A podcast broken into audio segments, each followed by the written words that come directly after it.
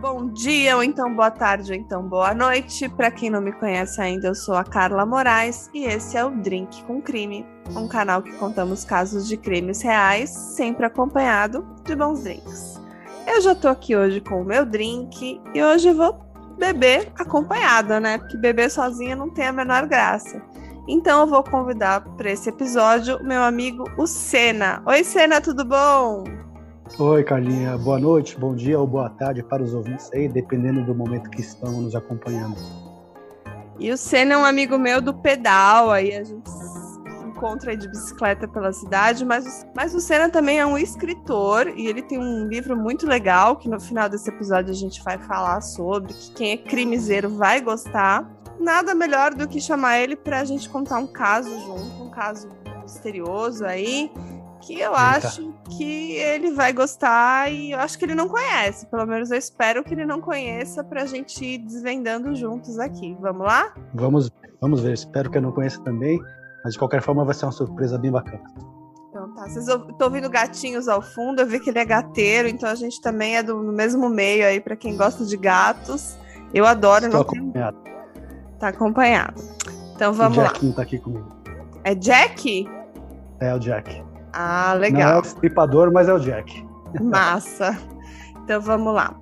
Hoje eu vou contar a história de Ramon e Lulu. Não sei se você reconhece pelos nomes. Acredito. Por enquanto não. Então vamos lá. O Ramon Souza, ele era um homem originário de Porto Rico, mas ele morava há alguns anos em Houston, no Texas, lá nos Estados Unidos. Ele era divorciado e ele achava que a sua vida estava muito sem graça começou então a voltar à ativa, né? Sair, se divertir, até que ele se encantou com uma linda mulher, uma mexicana que ele conheceu num clube de salsa. Maria de Lourdes, conhecida como Lulu, veio para os Estados Unidos com seu filho e a sua filha em busca de uma vida melhor, e aí acabou conhecendo o Ramon, que na época tinha 40 anos. Tô sentindo um cheirinho de crime passional aí, hein? Hum, tá chegando perto, tá quente, hein? Bom, vamos lá. Eles imediatamente se conectaram e dançaram a noite toda e logo o relacionamento evoluiu. A Lulu começou seu relacionamento como uma parceira ideal e ela parecia lhe adorar o Ramon. Eles formaram um casal perfeito, de muito sucesso, e Ramon a pediu em casamento depois de um ano de namoro. Em 15 de março de 2009, eles se casaram e Lulu de Lourdes se tornou Lulu Souza. E o Ramon, ele era um treinador de boxe profissional e dono de uma academia em Houston. E ele e a sua família administravam os negócios juntos. A esposa, então, começou a liderar ali, ter um papel muito ativo no negócio, e ela administrava tudo e também trabalhava como personal trainer na academia. A academia deles era um sucesso, eles tinham uma vida confortável juntos e tudo parecia bem. Mas existiam algumas pistas que indicavam que aquela trajetória levaria ao desfecho desse caso, né? Afinal, esse é um caso que fala de crimes reais, certo? Então você já deve é. imaginar onde esse caso vai dar, né? Pode comentar aí. Vai, vai dar ruim, eu acho, ainda mais que homem e mulher junto, academia, não sei se vai chegar nesse ponto aí, mas de repente muitos homens envolvidos, a mulher se interessar por alguém, talvez? Hum, será que você tá quente? Será que você tá frio, hein? Bom, vou começar aqui, vou dando algumas dicas, né? Bom, a primeira dica de que algo não acabaria bem veio da mãe da Lulu. No dia do casamento, ela se aproximou do Ramon para dar um abraço, e enquanto eles se abraçavam, ela sussurrou no seu ouvido: Agora hum. ela é problema seu. Eita. Bom, o comentário confundiu o Ramon, mas ele não questionou, porque ele amava a sua nova esposa, ela parecia perfeita. E afinal, que problemas essa mulher bonita e carinhosa podia trazer para ele, né? Bom, e o tempo revela todas as verdades, e a história do Ramon não é diferente. E no final, a Lulu prova que a sua mãe estava certa. Depois de alguns anos, as coisas já não iam tão bem, e depois de seis anos de casados, o filho da Lulu também começou a ter alguns problemas para se ajustar ali à nova figura paterna, né? E as tensões estavam se formando naquela casa, naquela família. E a Lulu começou a confidenciar a alguns amigos que o marido também era meio preguiçoso, ele não gostava muito de trabalhar, e ela mencionou que quando eles estavam em casa juntos, ele também se tornou fisicamente abusivo e a forçava a co fazer coisas que ela não queria, mas o Ramon sempre negou essas acusações. Comenta aí que eu tô falando muito, agora é sua vez será, de falar. Será que essa, será que essa mulher já tá inventando história aí, hein? Sei não, já teve um recadinho ali, já jogou o problema bucha pro outro. Hum. temos uma garota problemática aí, uma mulher hum. com alguns transtornos psicológicos, talvez. Hum, podemos pensar nisso, hein? Vamos ver. Mas pode ser que ela fosse uma mulher ali no relacionamento abusivo também, ou não? Acontece bastante, né? Normalmente é o homem quem tem esse relacionamento abusivo, mas a mulher pode fazer uma inversão de papéis aí, de repente ela é abusiva e fala, joga nas costas do cara, né? Sei lá. Hum, acho que você pode ser que tá, pode ser que você tá ficando quente. Vamos lá. Vamos lá. Bom, a Lulu ficou do lado do filho dela ali nas discussões familiares e o relacionamento entre os dois acabou. É, mas eles seguiram morando na mesma casa, na casa do Ramon, mas em andares diferentes. Mas a Lulu pediu o divórcio, isso no ano de 2015. E esse é um caso bem conhecido até, assim, quem é crimiseiro, crime maníaco conhece, mas eu estou tentando trazer ali com uma dinâmica diferente, né, para ver o react do Senna, que é um cara que não conhece, né? E para dar um pouco mais de ação aqui para o caso, eu já vou contar o final da história. O que, que vocês acham dessa Eita. ideia? Já veio com spoiler já? Você está pronto? Vamos lá, estou preparado. Bom, mal eles sabiam que esse relacionamento aí terminaria com um deles de roupas íntimas deitado numa cova fria. Puta que pariu. Eita, falei palavrão, põe um pi aí depois. Caramba! Continua. Bom, o Ramon tinha sido mentor de um ex-gangster chamado Mundo. E o Ramon meio que tinha mudado a vida dele, né? Tirou ele ali da vida do crime, tirou ele ali do mau caminho e aí o mundo passava a maior parte do tempo ali na academia do Ramon. E o Ramon vivia dizendo que o mundo era o terceiro filho dele, de tão íntimos e amigos que eles eram. Hum. Era uma pessoa bem próxima, então estava ali pertinho acompanhando tudo. Isso. E o mundo estava treinando ali na academia quando ele ouviu uma conversa entre a Lulu e a filha dela. Ixi, o que será que ele ouviu aí agora? A filha disse para a mãe: tem uma pessoa na academia que tem um membro da família no México que mata pessoas por dinheiro. Matador de aluguel. Exatamente. E a Lulu respondeu para a filha: podemos usá-lo então. Usá-lo? Ih, já tá com planos essa mulher doida aí, hein? Já Bom, tô colocando a culpa na mulher, mas não sei, mas ela tá com planos maléficos aí, hein? E tá o mundo ali, que era amigo do, do Ramon, ele sabia que eles estavam passando ali por um divórcio desagradável é, entre a Lulu e o, e o Ramon, né? E ele desconfiou imediatamente daquela conversa. E sendo um cara ali malandrão, um cara de rua, ele viu ali uma oportunidade de proteger o seu amigo. Ele perguntou se ela estava falando sobre Ramon, e ela explicou que sim, que e aí ele explicou para Lulu que ele também conhecia pessoas que matariam o Ramon por dinheiro. Esse Ramon era um cara rico, cheio de fortunas, sei lá, tinha, tinha bens, porque normalmente muitos crimes envolvem isso, né? Dinheiro. Alguém se dá bem com, com, com a herança ou coisa do tipo. Então, ele, eles tinham uma vida confortável, ele era dono de uma academia, mas não eram assim muito ricos, mas eles tinham uma vida bacana, aparentemente, né? Bom, já é alguma herança, né? Dono da academia já tinha alguma garantia aí para a possível doida aí se virar sozinha. É, o que a Lulu não sabia é que existia uma lealdade ali entre esse mundo e o marido. Mas naquele momento ela acreditava que ele, como um cara de rua e, e meu, dinheiro fala tudo, né? Eu te dou um dinheiro para você matar o cara e um bom dinheiro. O cara vai dizer sim, vai dizer não né? Normalmente então, assim, o dinheiro fala mais alto. É. E aí o mundo falou que ia encontrar um assassino para acabar com a vida do Ramon. Mas ela já tinha então planejado, passado a informação para o mundo que queria dar um, dar um fim para o Ramon? Exatamente. Ah, então já estava clara a história aí. Sim, só que o mundo, o mundo era um cara muito leal. E ele foi imediatamente até o Ramon e explicou o que, que ele havia descoberto. Ixi, que ela. O cara foi lá e matou a mulher. Não. Continua. Pera.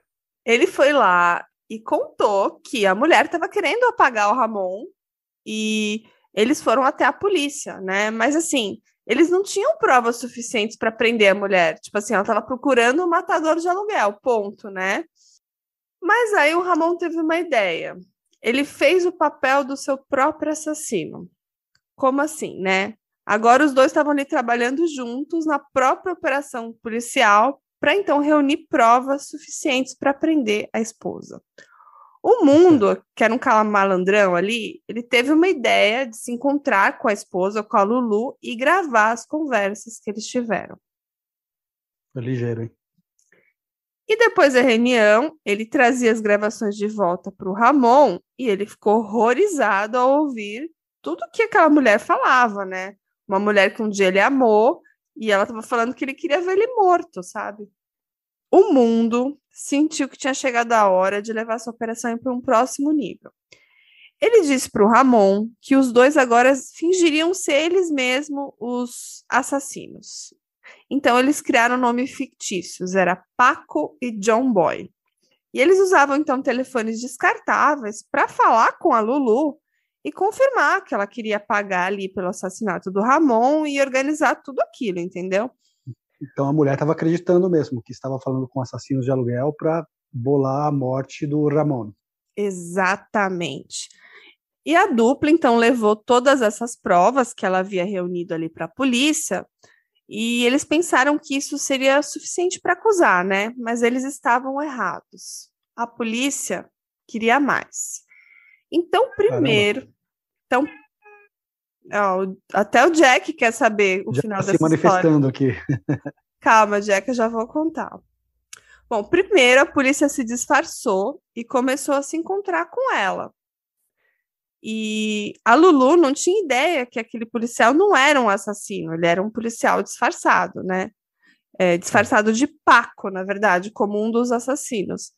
É, uhum. Mas mesmo assim, isso não era o suficiente para prender ela, sabe? Assim, tipo, de alguma forma ela podia se livrar dessa acusação. E eles não queriam arriscar ali que esse caso fosse a julgamento e ela fosse considerada inocente. Cara, já estou visualizando o final disso aí. Eles esperaram tanto que acabou morrendo um dos dois aí. Mas vamos ver. Bom, a polícia precisava deles para fazer a Lulu realmente acreditar que ela pagou pela morte do Ramon, certo? Então, eles usaram alguns vídeos do YouTube para descobrir como fazer uma maquiagem e criar uma aparência de um ferimento a bala na cabeça do Ramon. Ah, já forjaram a morte até então. Então, é, eles dirigiram para um local remoto, cavaram uma cova e o Ramon ficou de cueca, coberto de sangue falso, deitado ali num túmulo, ali num buraco, enquanto a sua foto ela é tirada e enviada para a esposa como prova de um assassinato. Eles criaram toda uma cena com o cara pelado, com sangue na cabeça, uma marca de bala, bateram várias fotos e mandaram para a mulher. E ela começou a dar risada quando ela viu passaram para ela, tipo, esperando que ela falasse, ah, que bom que vocês fizeram o que eu pedi. Tipo, tem uma, uma confissão, alguma coisa do, do tipo.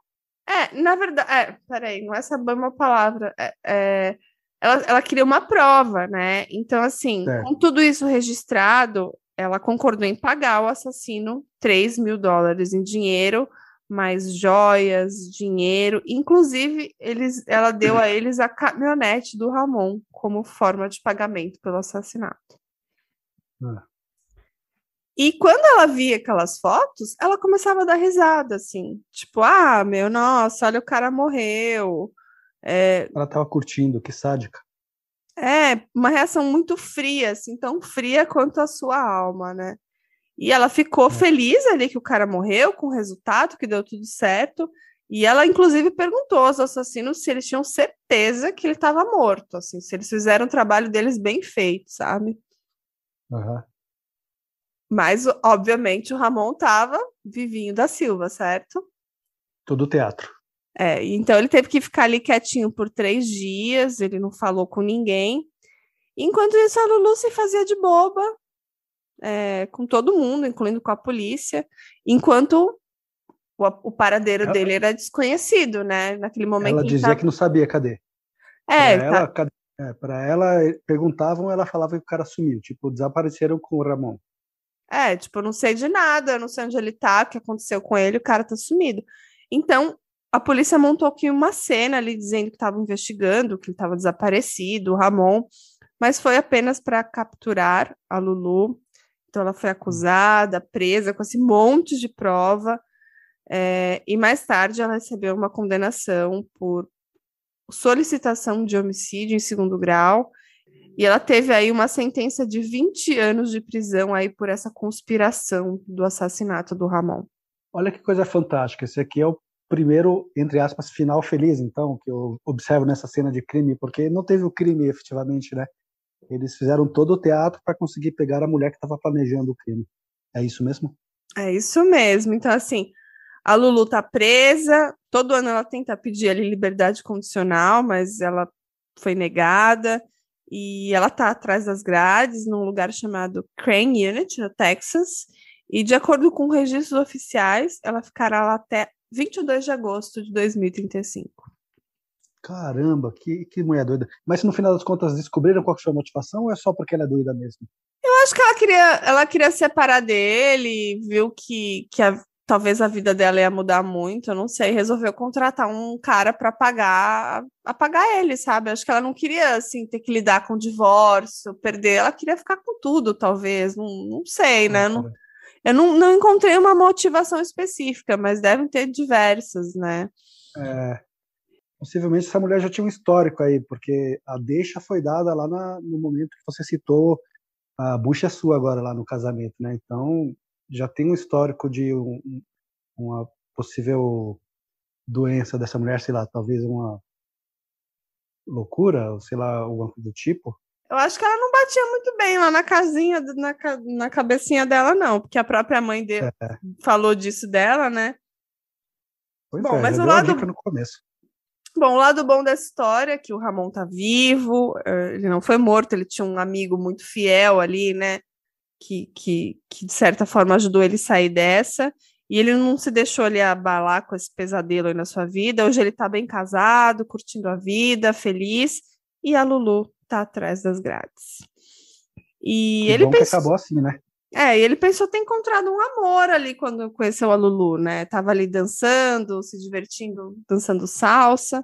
E mal ele sabia que esse relacionamento terminaria com ele de cueca, deitado numa cova fria e fingindo a sua própria morte.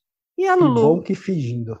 E a Lulu sendo condenada a mais de 20 anos de prisão aí. Gostou do caso de hoje? Poxa, fantástico. Eu achei que ia ter um corpo. Aí na hora que você falou que alguém com, com roupas íntimas lá deitado na cova, eu falei, pronto, o cara, sei lá, a polícia de repente, vamos tentar pegar o máximo de provas, só que esperaram demais e a mulher acabou conseguindo. Só que na verdade era tudo um teatro e pro bem acabou da melhor forma. Com é a mulher isso. presa. É isso aí. Bom, esse é um caso bem famoso, bem conhecido, mas eu queria aí é, trazer aqui para o canal. E os nossos ouvintes do lado de lá me contam o que, que acharam. Segue a gente lá no Instagram se ainda não segue. Pode comentar o caso, sempre tem fotos. Manda mensagem lá no direct. E é isso aí. Agora eu queria último, saber. Para um pouquinho. O último comentário do caso. É. O último comentário do caso, pelo menos o Ramon não terminou com um tiro no saco, né? Verdade, quer dizer que você ouviu o último episódio, mas ó, já tá dando ouvi, spoiler. ah, mas o spoiler veio só no finalzinho. É verdade. Então é isso. Quero que você fale agora um pouco de você, um pouco do seu, dos seus livros, né? Porque eu sei que agora vem é. novidade. Conta aí, aproveita que esse espaço agora é seu. Então, na verdade, eu escrevi ano passado um, um livro intitulado O Coringa, né? Que narra a história de um assassino serial super de acordo com o tema aí do Drink com Crime, né? É um assassino serial que ele ataca em Vinhedo, que é uma cidade do interior de São Paulo. E como característica, assinatura dos seus crimes, ele usa cartas de baralho. Então, cada vítima que ele faz, ele deixa um conjunto de cartas de baralho, que é um coringa e uma carta específica. Então, um, uma dupla de investigadores, que é o detetive Vargas e a agente Della Rosa, é, tem a missão de descobrir por que, que esse cara está matando e por que, que eles usam essa assinatura. Então, é, desenrola a história tudo em cima disso aí. Na verdade, é uma trilogia, né? O primeiro livro já está pronto, o segundo acabei de finalizar, o lançamento vai ser no sábado, dia 5, primeiro sábado de março, vai ser o lançamento do segundo livro, e o terceiro já está sendo escrito aí, em breve, até o final do ano, acho que termina. Bom, eu já tenho meu primeiro exemplar, agora eu tenho que ler o resto da trilogia, e muito em breve a gente vem falar mais aqui sobre os livros, com certeza, que o Senna é é mais que bem-vindo aqui no Drink com Crime. Vou convidar ele para tomar vários drinks aí com a gente nas próximas vezes. E para falar Opa, também. Só chamar que estamos aí. E para falar também de serial killers, né? Que é um assunto que eu não trato muito aqui no episódio, no canal. Tem outros podcasts que falam bastante, mas eu estou preparando um interessante que deve sair nos próximos meses. E eu vou ver se eu te chamo para dar uma palavrinha. Combinado? É, Combinado. E é um assunto super bacana, tem bastante história. Inclusive, eu estava vendo há pouco tempo no Netflix um seriado aí que, que trata perseguindo serial killers, né? Então tem bastante história para contar. Bem legal. Então, quem quiser comprar o seu livro, Coringa, como é que faz? Conta aí para o pessoal. O jeito mais fácil é, se tiver redes sociais, acesse o Instagram, arroba escritorcena, e lá tem o meu site, tem fotos do livro, tem bastante postagem ou vai direto no site www.saraonirico.com.br. Então é isso, é Sena. Obrigada por ter participado aqui do nosso Drink com Crime. É, a gente está há muito tempo tentando combinar, né? Finalmente deu certo. Deu certo. Deu certo hoje. Eu que agradeço por ter, ter me convidado. Gostei bastante. Uma história surpreendente que teve um final mais surpreendente ainda. O cara ficou vivo e curti bastante. Vamos ver se marcamos outras vezes para falar mais. Então tá, Cena. Um grande abraço e para todo mundo não esquece de avaliar também a gente lá no Spotify, se puder dar umas estrelinhas pra gente, para quem gosta, vou ficar muito feliz.